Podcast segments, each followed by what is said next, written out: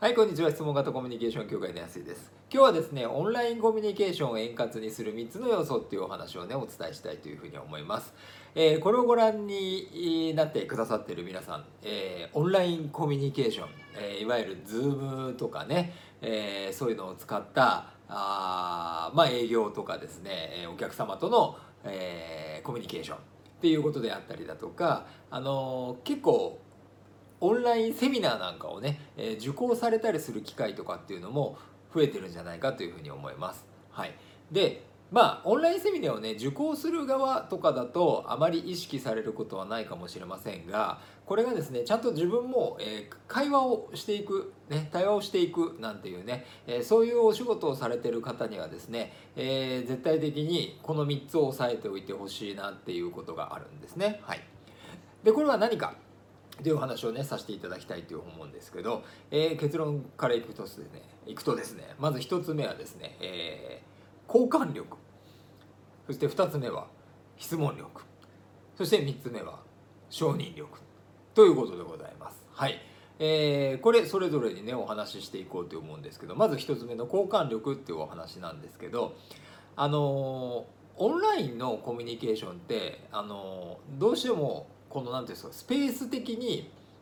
カメラの向こうにね人がいるんでこちら側はどうしても自分一人だったりとかねすることが多いんでやっぱりどっちかっていうと意識の中心が相手というよりも自分に向いてしまいがちなんですね。えーそうするとですね自分自身が相手からどう見られるかっていうところから意識がね外れてしまってですね結構あのー表情まあ態態度もそうですね例えばこうやって座って、えーいる時とかですねなんかこうちょっとこうこんな感じになっちゃったりだとかですねこんな感じになっちゃったりとかするとですねあんまり、えー画面からねいい感じで映らなかったりしますし、えー今言いました表情っていう部分も、えー、と結構ねあの、まあ、真顔な感じだとかねいう風になるとこうちょっと相手からするとねあのなんかこっちのこと気にかけてくれてんのかなみたいな感じになっちゃったりすると。はい、で特に視線ですね。はいえー視線なんかがですねやっぱりちょっと違う方向に向いてたりとかすると、えーなんかね普段の会話以上に相手はね画面を見て画面を通してこっちを見ますからやっぱり視線が向いてるかどうかっていうのが気になったりするっていうことがあります、まあ、ですのでこの3つをねしっかり意識して整えておくということが大事ということです、はい、そして2つ目はですね質問力ということでございます、はい、どうしてもですねまあこれはあの普段のコミュニケーションにおいてもそうなんですけどやっぱりこちらがですねこう一方的に話をしていきます。そうするとですね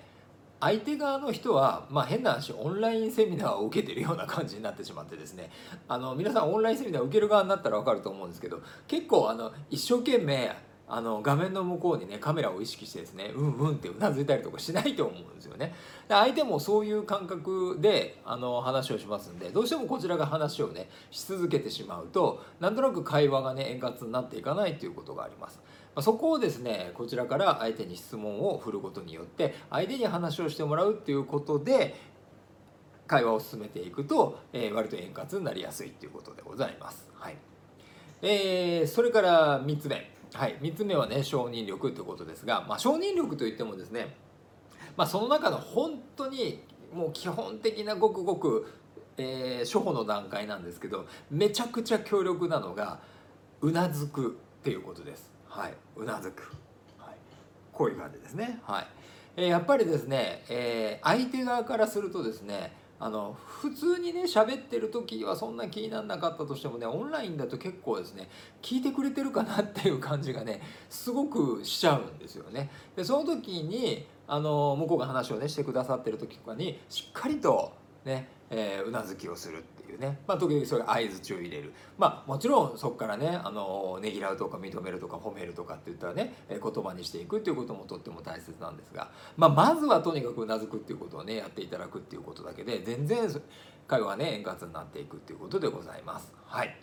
これあのーすごくどれも簡単ですけど効果が絶大です。はい、でこれはですね実はもう何を隠そうそのオンラインだからっていうことではなくてリアルなコミュニケーションでも当然大切な要素なんですね。でもそのリアルなコミュニケーションで大切な要素がオンラインになるともっともっと必要になってくるということ、はい、より必要になってくるということなんですね。ですので、まあ、あの実はこれって質問型コミュニケーションでお伝えしている内容そのものだったりしますのでオンラインの時に限らずもう普段からこの3つの、ね、要素っていうものを意識して取り組まれている方はオンラインに移行してもあまり苦なくですね、えー、コミュニケーションが取れるんじゃないかというふうに思います。はい、実際ね、えー、実はあのつい、えー、先日もですね、あの私の方でこう検証させていただいてたね、えメンバーの方々と久々にお話をする機会があったんですけどやっぱりこの質問型をねやってたことでですね今までは対面での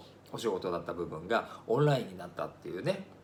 ことをおっしゃってたんですけど質問型をやってたおかげで何も苦がなくなくね円滑にできたなんていうことをね聞かせていただきました。でむしろですねオンラインだとですねこういうことが大切とかっていうのを手元にですね書いて置いとけるもんですからあのむしろ普段よりも緊張せずにいい形でねあのコミュニケーションができましたなんていうね報告もいただいたりしました、まあ、ですのでね、えー、これを機会に、えー、しっかりとこの3つの要素っていうものを、えー、身につけてそして実践していただけるとこれからねオンラインのコミュニケーションもいろいろとスムーズになっていくんじゃないかなというふうに思います。はい。